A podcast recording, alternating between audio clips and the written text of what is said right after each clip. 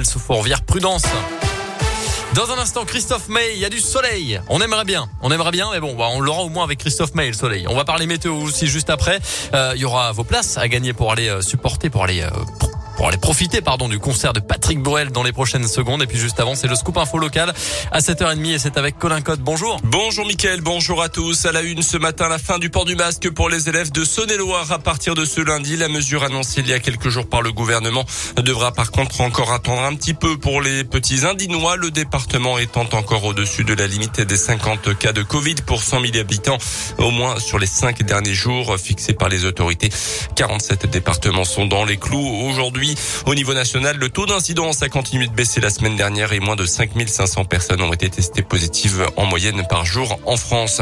Attention aux routes inondées ce matin dans l'Inde. D'importantes précipitations touchent la région et notamment le département vigilance jaune jusqu'à ce matin.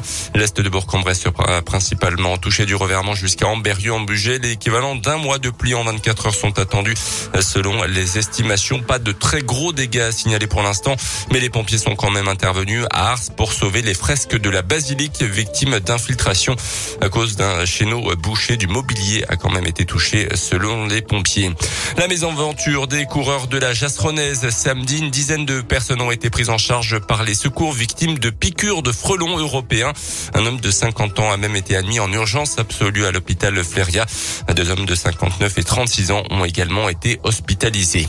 Dans le reste de l'actu, les obsèques de Bernard Tapie célébrées vendredi à Marseille. Une célébration sera également euh, se déroulera également à Paris et dans la semaine. L'ancien ministre patron de l'OM, acteur et homme d'affaires est décédé hier matin à 78 ans après un combat de 4 ans contre le cancer. 100 millions d'euros pour les secteurs qui peinent à recruter. C'est le budget que vient d'allouer la région pour les métiers qui sont sous tension. Le plan s'appelle Retour au travail. Alors que le taux de chômage est de 7,3% en Auvergne-Rhône-Alpes, 150 000 postes sont à pourvoir, dont la moitié en CDI. La situation est particulièrement préoccupante pour des secteurs comme le BTP, l'agriculture, la restauration et l'hôtellerie ou encore les transports.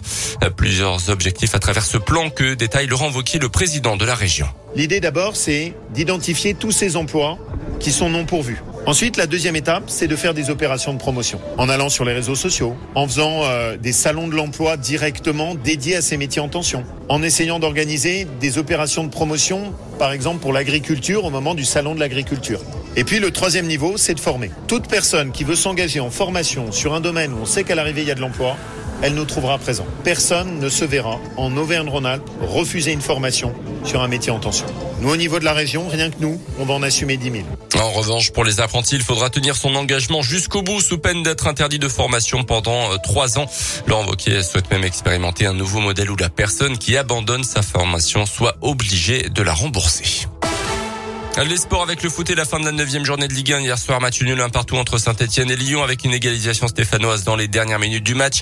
Même score pour le Clermont Foot à Lorient. À noter la première défaite de la saison du PSG face à Rennes. Place à la trêve internationale. L'équipe de France joue à Turin face à la Belgique en demi-finale de la Ligue des Nations. Ça sera en fin de semaine. Et puis, les amateurs de cyclisme ont dû apprécier le spectacle hier. Paris-Roubaix hier dans des conditions météo très très compliquées sous la pluie et la boue. C'est finalement l'Italien Sonny Colbrelli qui s'est finalement imposé. Dans 10 jours, on parlera Tour de France. Le parcours de la Grande Boucle 2022 sera alors dévoilé. Merci beaucoup Colin.